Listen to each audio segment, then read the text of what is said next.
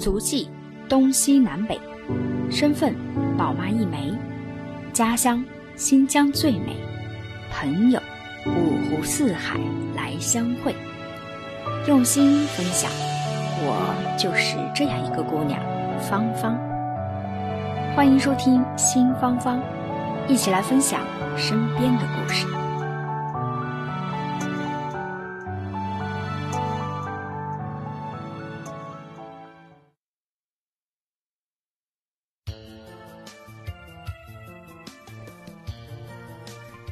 亲爱的新芳芳听众朋友们，大家好！作为开篇的第一期正式内容，让我们一起来聊一聊芳芳的家乡新疆。新疆这个美丽又辽阔的地方，很多人心之向往。新疆这个遥远又神秘的地方，很多人呢也心存疑惑。很多芳芳的朋友啊，有时候会对新疆有一些误解，经常问我说：“新疆人的日常是怎么过的？你们是不是每天吃街糕？”卖烤肉，骑马出门不戴口罩。要我说啊，与其让您在这儿东猜西猜的，不如就跟着芳芳的声音一起啊，我们来听听，看看这里的新疆是否跟你想的一样。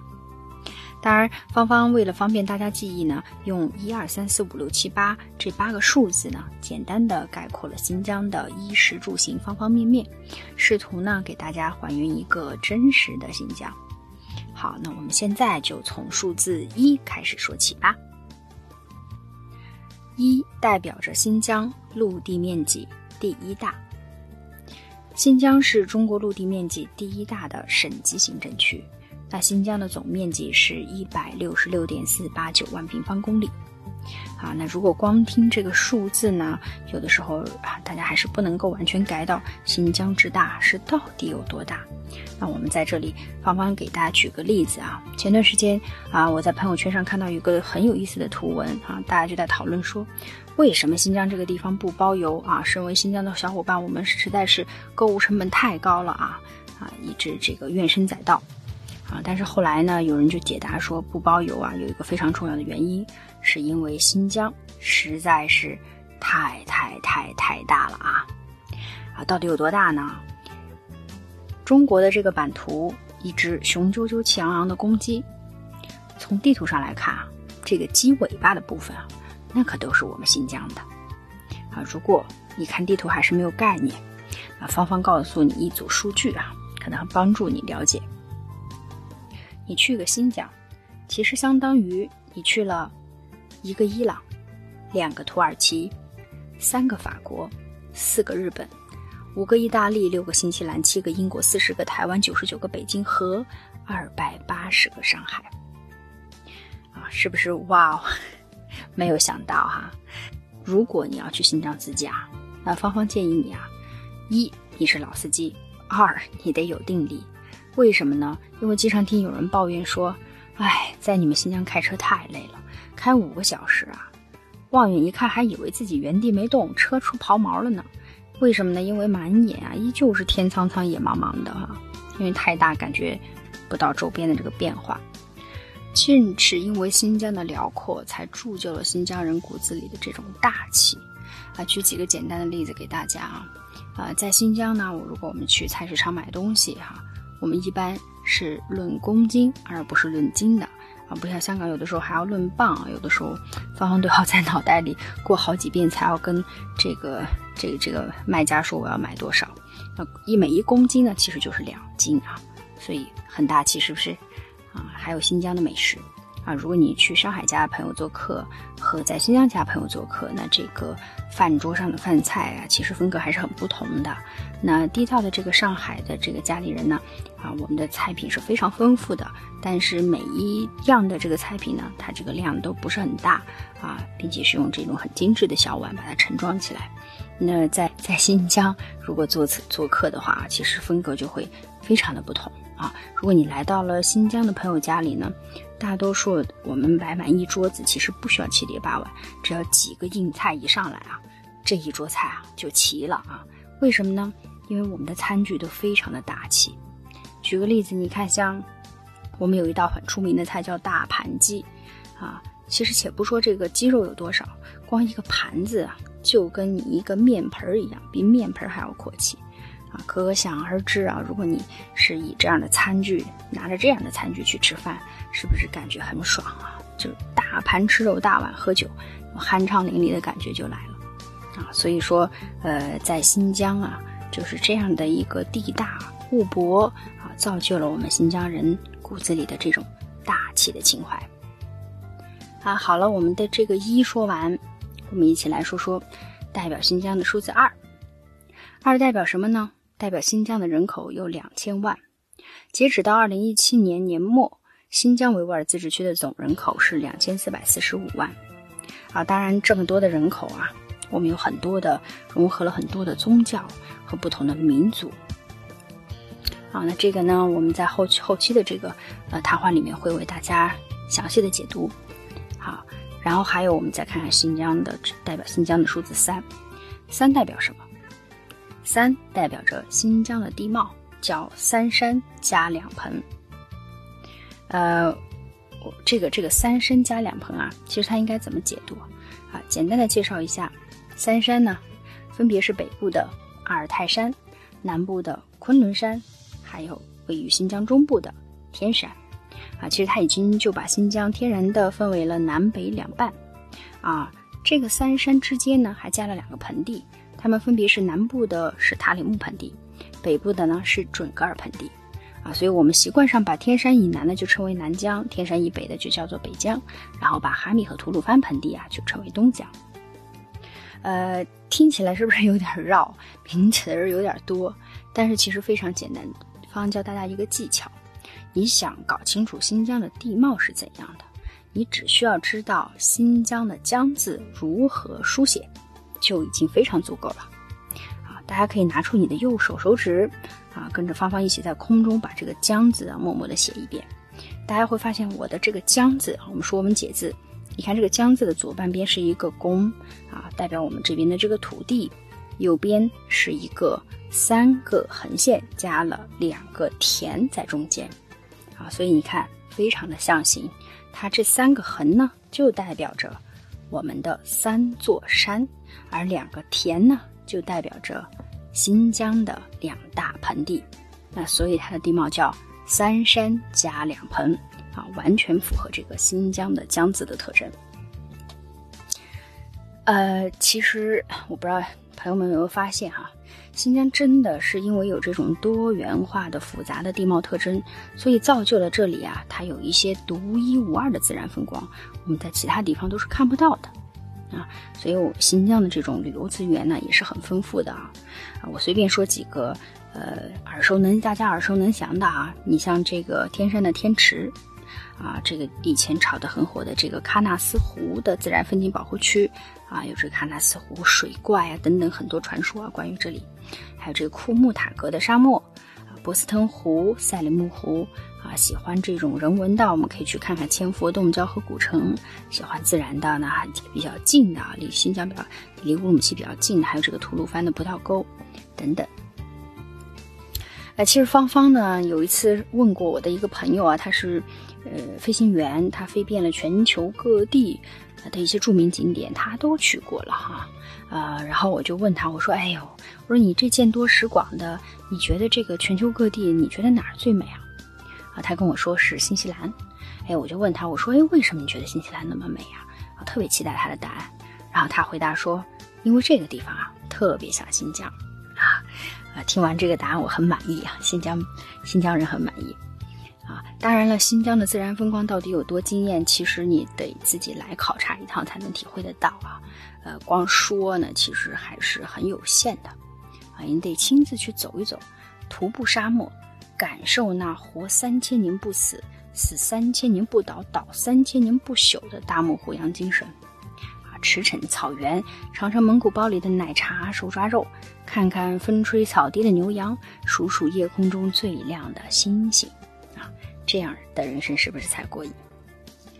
啊，说到旅游，心里怪痒痒的啊，在这里就分享这个芳芳，我好像想起来，芳芳最近一次去新疆旅游，可能也是在二零一六年的夏天了啊，因为平常呃都会大多数时间会在香港啊，呃，我记得那个二零一六年的夏天，我和我的老公两大家人啊，我们一起去了这个喀拉峻喀喀拉峻大草原啊，去玩耍了几天。啊，呃，我们当时呢选择了真的是被草原上称之为“白色殿堂”的这种特色的毡房去入住啊，我觉得这个体验是非常好的啊。我们会就是嗯，会跟跟这个毡房的主人说啊，给他一些这个钱，然后让他呢去帮你准备一个丰盛的晚餐啊，因为他们的这个晚餐很特别啊，你自己不可能说带上食材去那里再再再去这个煮饭啊啊，他们这个。羊羔肉啊，都是这个草原上新鲜的，帮你宰杀，然后呢，可以分成两部分啊，一部分呢帮你去清炖，和这个萝卜啊，还有和这些洋葱去清炖，还有部分呢可以给你拿来做现场的这种炭烤，就是这个烤串儿啊，就我们所说的新疆羊肉串儿，来一串来一串啊这种，啊，还有会现煮这种飘香四溢的奶茶啊，新疆的奶茶是咸味儿的。用红砖煮出来，砖茶煮出来的很有特色，啊，会做上一点这个皮辣红啊。那我们说皮辣红就是，呃，我们当地很有特色的一个小凉菜，它就是由洋葱、西红柿和辣椒切成丝之后，放了点盐，放了点醋啊，拌在一起的，啊，非常的爽口啊。你们要是呃有喜欢的朋友，可以在家试一试，又简单又爽口，尤其是你在吃一些肉比较多的东西的时候啊，也完美的搭配。啊，然后当然你再就着点这个馕坑里现烤出来的大馕饼，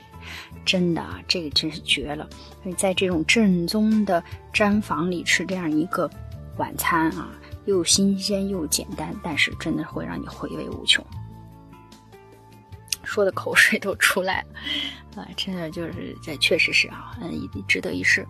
呃，但是我就是回想起来，我当时去草原玩的时候啊，就是对这个草原上的气温温差之大，啊预估不足啊。当时外套带的有点少，因为在白天我们白天到草原的哈，白天的中午呢，草原上是非常的热啊，就是可以穿着短袖都可以，但是晚上呢，就瞬间降到了冰点。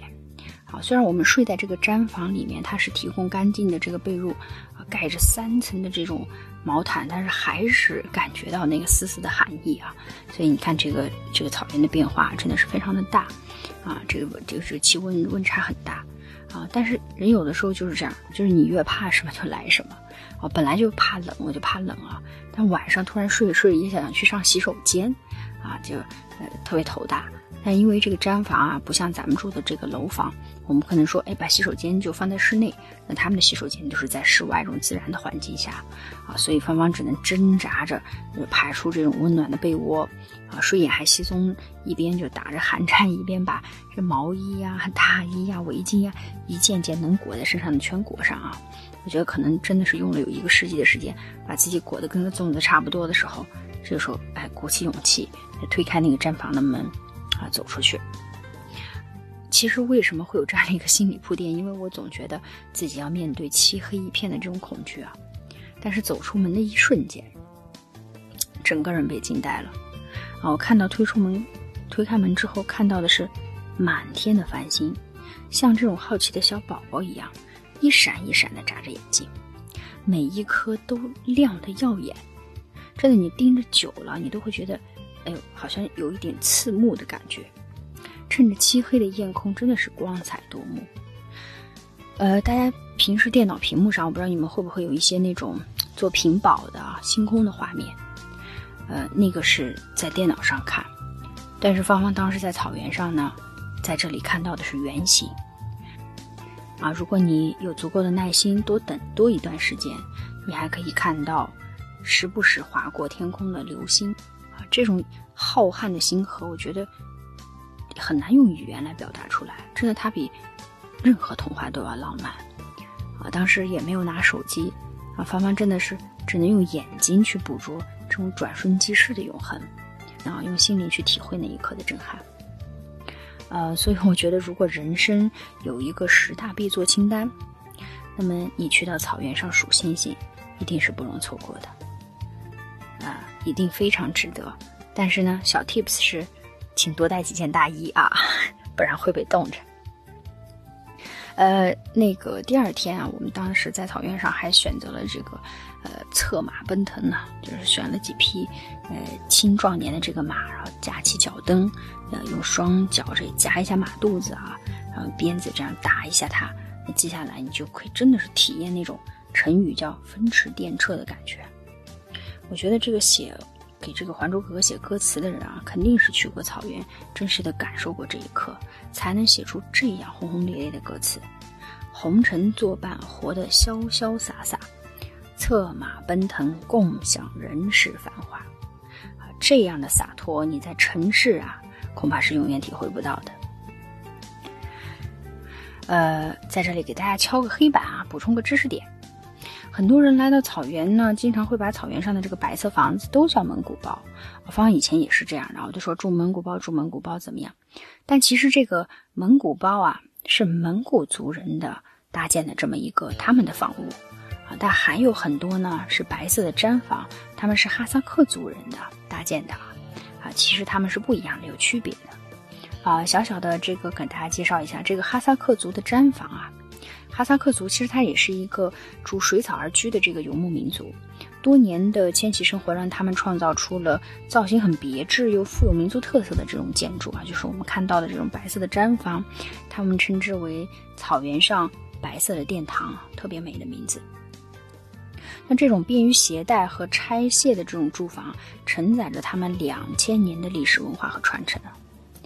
呃，这个蒙古族的蒙古包呢，其实也是一项非常伟大的艺术结晶。他们居所制作起来要足够的简便啊，易拆装，便于携带，并且还要这个防风啊、隔潮。呃，因为他们很很多时候啊，尤其是像这个夏天的时候，会随着啊这个气候的变化，随时一年可能会多的时候会搬十几次家，所以一定要有这样的需求。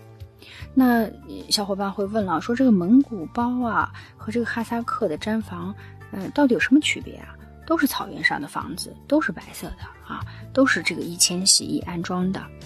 啊。那芳芳现在就告诉大家一个最简单的区别方法啊。如果说你发现这个房子毡房的顶部它是圆球形的，圆球形的顶，那它就是蒙古包。如果呢这个房子的顶部啊是类似。尖锥形的，那它就是哈萨克的毡房啊，有没有记住啊？啊，下次你去新疆旅游就可以跟你的小伙伴们嘚瑟了啊。好，那这个数字三我们就讲完啦。现在呢，我们来讲一讲代表新疆的数字四。这个四代表新疆超过一百万人口的呢，有四个主要的民族，他们分别是维吾尔族。汉族、哈萨克族和回族，呃，那我们这里就不得不说一下，这个新疆啊，真的是一个多民族聚集的地区啊，有五十五个民族的成分在这里啊。呃，这样方方居住的这个乌鲁木齐市啊，光这个乌鲁木齐市就有呃三大类型的这个。少数民族啊，像维吾尔族呢，占到了百分之十二点八；汉族呢，占到了百分之七十五点三；啊，这个哈萨克族占到了百分之二点三，啊，稍微小一些。还有其他的一些这个少数民族占到了百分之九点六，这样一个比重。这是两千年的一个新疆主要民族分布的这么一个统计数据啊。那其实，嗯，这个民族新疆民族的分布啊。有一个比较简单的这个归纳的方法啊，稍后我也会把这样一张这个分布的这个图片啊，会贴给大家。那这个怎么怎么怎么去区分呢？我们可以简单的认为，在新疆的这么一个辽阔的土地上，这个最北边啊，靠最北的这个角落里呢，其实这个阿勒泰这个地区啊，是由哈萨克族和汉族混居比较多。那北疆呢，大部分是以汉族人数居多。那南疆呢，其实。像喀什啊、和田啊这些是维吾尔族啊，占到了九成啊，所以它整个呢是这样一个分布。我我觉得这个对于我们这个老百姓的体验哈，特别明显的是我在上学的时候啊，呃，班里就会有各个民族的这个小朋友啊聚集在一起啊，你比如说有这个维吾尔族的，有蒙古族的，有回族的啊，当然方方是汉族啊，像我们是汉族。呃，我觉得一到但凡是学校组织一些活动，像这种嗯大型的这种演出啊啊美育节呀啊，我觉得这个这个少数民族同学的优势就体现的淋漓尽致啊。像我们这种汉族的小朋友，其实就笨手笨脚的。但这个少数民族的小朋友，随随便便扎个辫子，音乐一起来就可以载歌载舞，然后大家凑在一块儿就是一台晚会。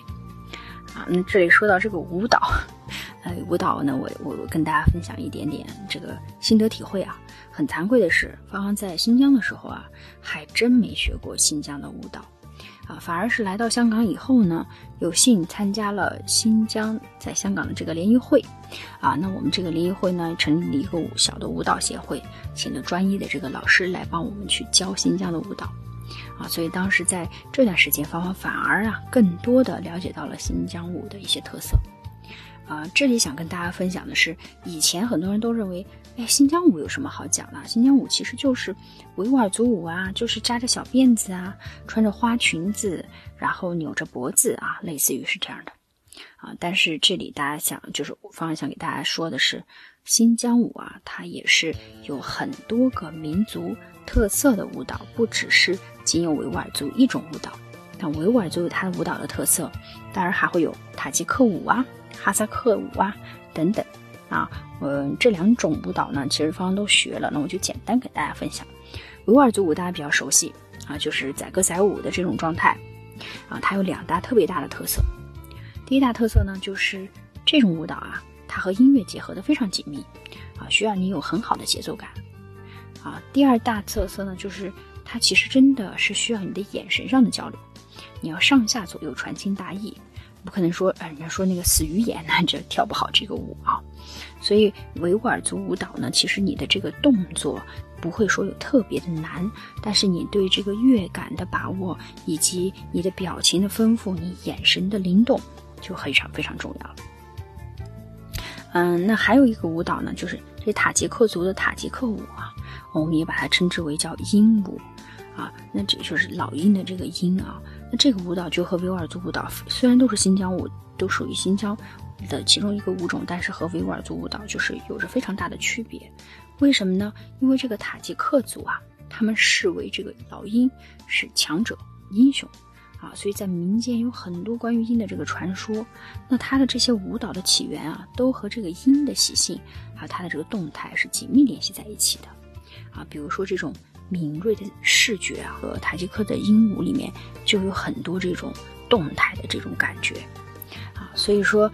呃，大家不要简单的以为说，哎呀，这个新疆舞啊，其实就是维吾尔族舞啊，非也非也啊，还有很多的有民族特色的这个舞蹈，可以带大家去以后慢慢的去了解啊。嗯，好，那我们这个数字四啊，就跟大家唠到这儿，我们再聊一聊数字五代表什么。五代表新疆的气候，夏天最高温度可达五十度的高温，啊，是在夏天这个最热的七月份的时候啊，在号称火州的吐鲁番，平均气温是三十三度啊以及以上，绝对的最高气温曾经达到了四十九点六度啊，真的就是已经近似五十度，居全国之冠。啊，真的就是大家去的这个，如果真的有幸在七月份去到吐鲁番啊，真的要口袋里装个鸡蛋，体验一下这个鸡蛋嘚儿就在锅盖上啊，就在地面上就烫熟了的感觉。呃，因为新疆呢远离这个海洋，深居内啊内陆，四周有高山的阻隔，海洋这个气息啊不易达到，所以形成了非常明显的温带大陆性气候。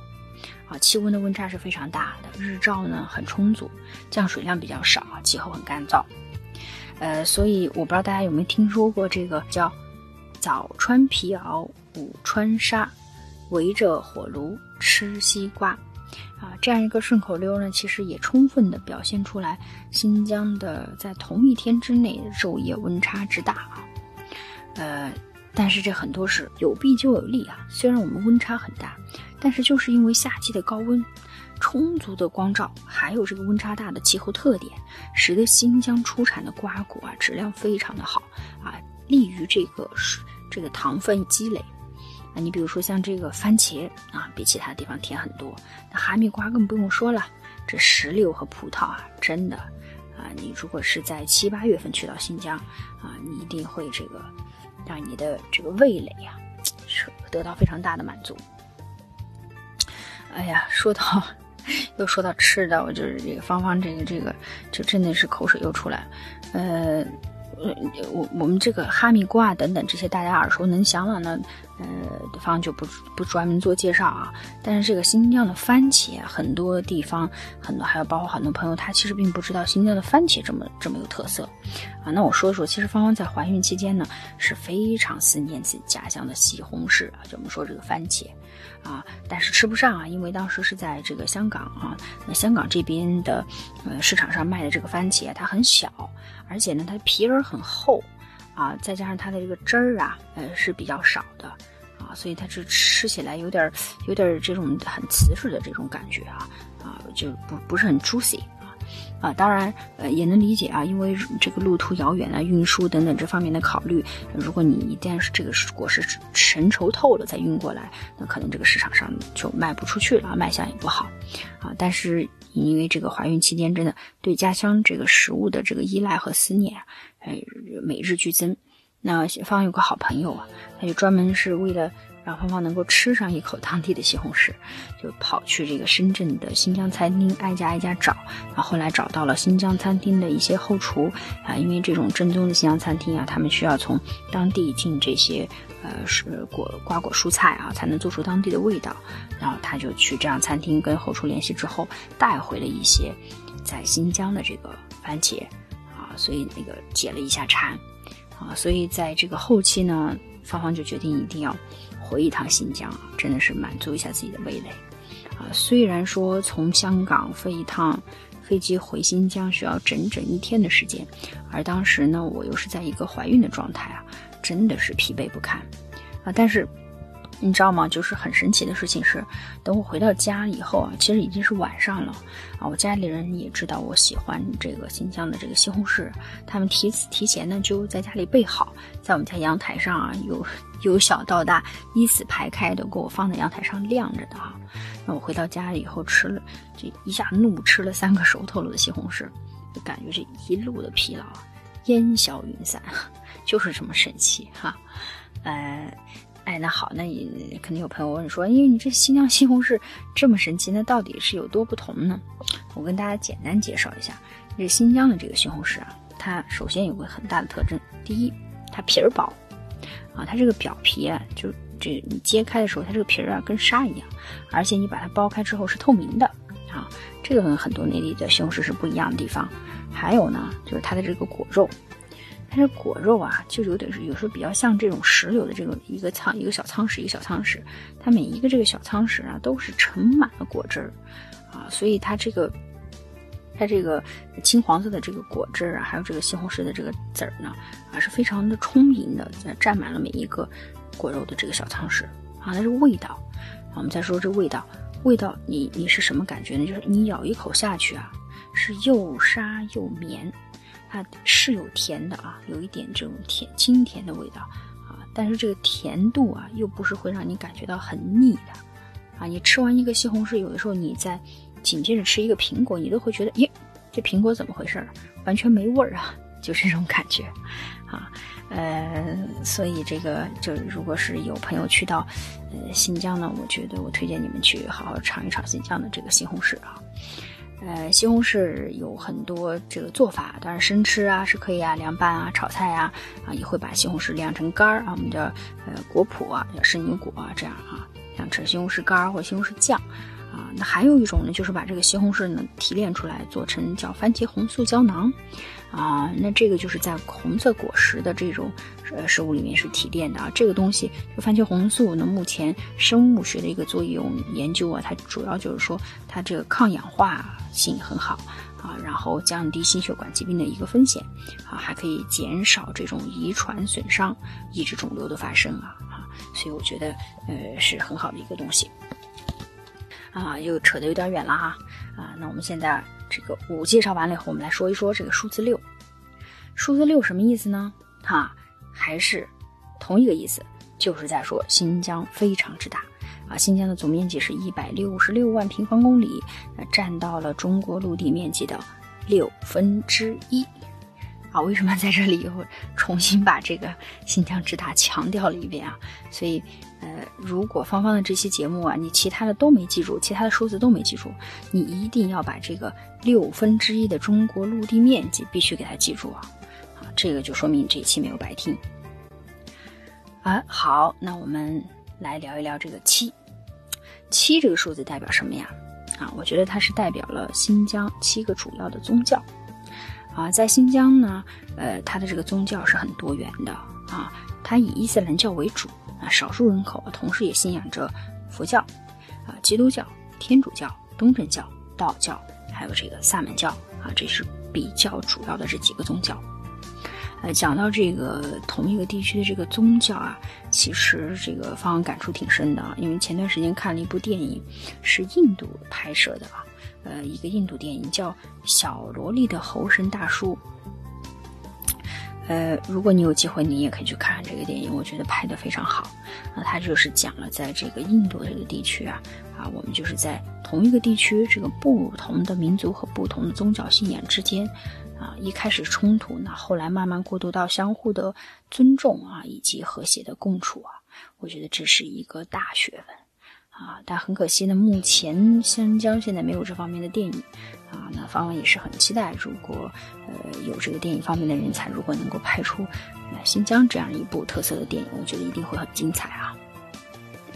好，那介绍完七，我们来聊一聊这个数字八。八代表什么？代表着与新疆接壤的八个国家，是哪八个国家呢？蒙古国、俄罗斯联邦、哈萨克斯坦、吉尔吉斯坦、塔吉克斯坦、阿富汗、巴基斯坦、印度。所以说，新疆与这八个国家同时接壤，边境线长达五千六百公里，是中国交界邻国最多、边境线最长的一个省区。啊，呃，很多这个方方的同学啊、啊朋友啊。啊，他们这个毕业了之后啊，就留在了新疆。那很多就是从事了这种地缘优势的这个边境贸易啊。他们可能会自学像俄语呀，啊，呃，这个英文呐，还有这个当地的，比如说少数民族的语言啊等等，都要会一些啊。所以我觉得，也正是因为很多地方是因为它的这个地缘的这个特色，会有一些这个贸易方面的一个优势。哎，那我们说到这个新疆的。经济和这个贸易，呃，我这个方方来给大家答答疑解惑两个问题吧啊，也是这个最容易被贴标签的啊，呃，包括方方去上大学了，也很多人对新疆，呃，有有一些误解啊，就会觉得说，哇，你从新疆来啊，说那你是不是都住在蒙古包里呀？啊，那你这个这个这个在草原上整天奔跑着哈，啊，那我就要跟大家说一下这个新疆的住。那这个，如果你是在城市生活啊，呃你住蒙古包啊，那是非常不现实的。像方芳芳家呢，我我是住在这个乌鲁木齐啊天山区这一块儿。那像这个这个城市里的这个核心地段的房子，像首府的核心地段房子，周边有医院呀，有学校的啊，也是建的非常的不错啊。而它这个价格呢，基本上也都是在呃上万呃每平米啊这样一个这个这样一个价位。啊，有一些学区房啊，比如说一些好的学校学区房，那飙升到两万一平啊，也是非常自然，所以。这个城市里的这个居住的感觉，包括这个城市的布局，还有这个建房这个楼房的一些质量，我我的感觉来说，呃，因为我后期也是在北京待了好多年啊，我觉得真的非常像北京，啊，包括它的这个大型的商区啊聚集的这样一个地方啊，对，就是感觉都很像，而且这国际一线的这些品牌也是一应俱全啊，所以基本上你住在。城市里的话，那你住在新疆和住在其他的地方，呃，你的这个便捷度啊，我觉得其实并没有特别大的差别啊，就是从住房的这个角度来说。哎，那我们再来为大家答疑解惑第二个标签啊，呃，那个时候还有这个朋友听说芳芳是从新疆来，就问说，问你这个每天都是骑着骆驼上学的吧？哎，你这个好辛苦啊，你是不是都是背着黄挎包啊？等等。呃，真正芳芳也是哭笑不得啊。呃，你就是芳芳并不是每天都居住在风景区啊。那你在城市里，你要骑着这个汗血宝马，那可真不是一般人能消费得起啊。呃，那可比私家车贵多了哈。啊，好，所以说，呃，我芳芳来解答这个问题就是。呃，大家不要觉得说，哎，我们这个新疆宣传这个风景区里，大家都是骑马作为交通工具的啊。那这个时代呢，真的就是你在风景区可以体验一下。你在城市里啊，这个地铁啊、快速公交呀、啊快速快速通道啊，这种呃高架桥啊。啊，私家车的持有量啊，在乌鲁木齐也是非常之高的，啊，所以真的，它和这个一线城市的这个交通比起来，我觉得，呃，也也没有很大的差距啊。包括现在很流行的我们叫田字形的这个快速路啊，啊，是现在乌鲁木齐要建设的啊，它就是把这个乌鲁木齐升级双向六车道的这个外环路搭建起来一个外围，啊，然后呢，再以这个城市中心实现这个外环线。内这个南北贯通的这样一个计划，就所以它是要奠定了这个乌鲁木齐打造区域重要综合交通枢纽的一个基础啊。但是以前可能你要四十分钟的路程，现在有了这样一个呃田字形的这个快速路以后，可能十分钟就搞定了啊。好，所以我觉得这个时候想问大家，就答疑解惑的，不要大家觉得我们都是骑着马、骑着骆驼上学的啊，真的没有。啊，好了，呃，那么这个数说新疆啊，用一到八的这个数字跟简大家简单的聊了一聊新疆的一个情况啊。但是除了数字之外呢，新疆还有一些鲜为人知的叫新疆之最啊。那这里呢，大家就是芳芳也跟大家这个快速的分享一下啊。这第一之最，新疆的最低点吐鲁番艾丁湖啊，低于海平面一百五十五米。它是中国的陆地最低点，啊，最高点是乔格里峰啊，位于克什米尔边境上，海拔呢是八千六百一十一米，啊，呃，芳芳就有的有同事啊，他爬过这个乔格里峰，当然是当然为这个珠峰做准备啊，所以是这个这个风景是超级的赞，但也不是一般人能爬的。我们说这个新疆之最第二，新疆的古尔班通古特沙漠。是陆地上距离海洋最远的地方，啊，距离最近的这个海岸线呢，也都有两千六百四十八公里啊，啊，它真的是很远。好，第三重点来了，新疆生产建设兵团，它位于中国新疆维吾尔自治区，是中国现存的最后一个生产建设兵团。是中国，也是中国最大的兼具戍边屯垦、实行军政企合一的这么一个特殊的社会组织。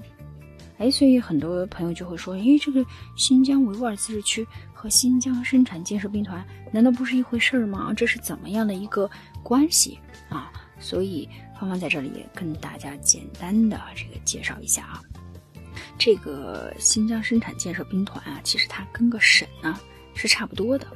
啊，但是呢，呃，你看我刚才说了，它其实啊，就是这个中国最大的这么一个军政企合一的这么一个特殊的社会组织啊，它实际上是国务院计划单列的一个省级单位，它是自行管理自己的一个内部行政事务啊。兵团的这个总人口啊，基本上有二百六十万人，占到了新疆总人口的百分之十二。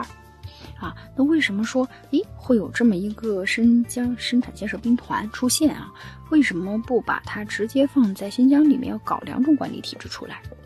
啊，那这个原因呢？呃，其实是因为当时解放初期啊，新疆的经济是比较落后的，存在着大片宜农荒地待开垦。那为了改变这种现状呢，中共中央就调配了这个人民解放军去支援边疆，投身劳动，带来大量的这种先进的技术。那渐渐的，新疆也就由需要这个援助啊，变为了可以自给自足的这样一个状态。啊，但同与此同时呢，那这个兵团的这个体系啊，也就此创立了。它是一九五四年的十月七日啊，中国人民解放军新疆军区生产建设兵团正式成立。呃，这里跟大家说，新疆还有一个叫新疆十八怪啊，其中有一怪啊，大家可以在网上查一下新疆十八怪是哪些。那其中有一怪叫兵团姑娘不对外啊。为什么说兵团姑娘不对外呢？那可能就是因为，呃，如果大家都是在这个兵团体系出来的人，都是吃苦耐劳的，有着共同的价值观和理想啊，所以说，如果这里的姑娘要嫁人，就要找兵团人啊，生产建设兵团的人。那芳芳就印证了这一点，因为芳芳和芳芳的老公啊，我的老公都是新疆生产建设兵团的兵团人。啊，好，那就跟大家补充这么一点点额外的小知识。好了，芳芳在这里啊，我们用数字也简单素描了新疆啊，也跟大家说了新疆的几个之最啊。希望这期节目你会对新疆呢有一个大体的印象。但是新疆之大之美之神秘呀，是三天三夜也讲不完的。那我在这里只是抛砖引玉啊。欢迎大家在线下跟芳芳互动，把你感兴趣的一些话题和有意思的这些故事啊，跟芳芳去分享。后面呢，我会尽量的根据大家的需求，将你所想。啊，好了，这期节目我们就到这里啦，我们下期再见吧。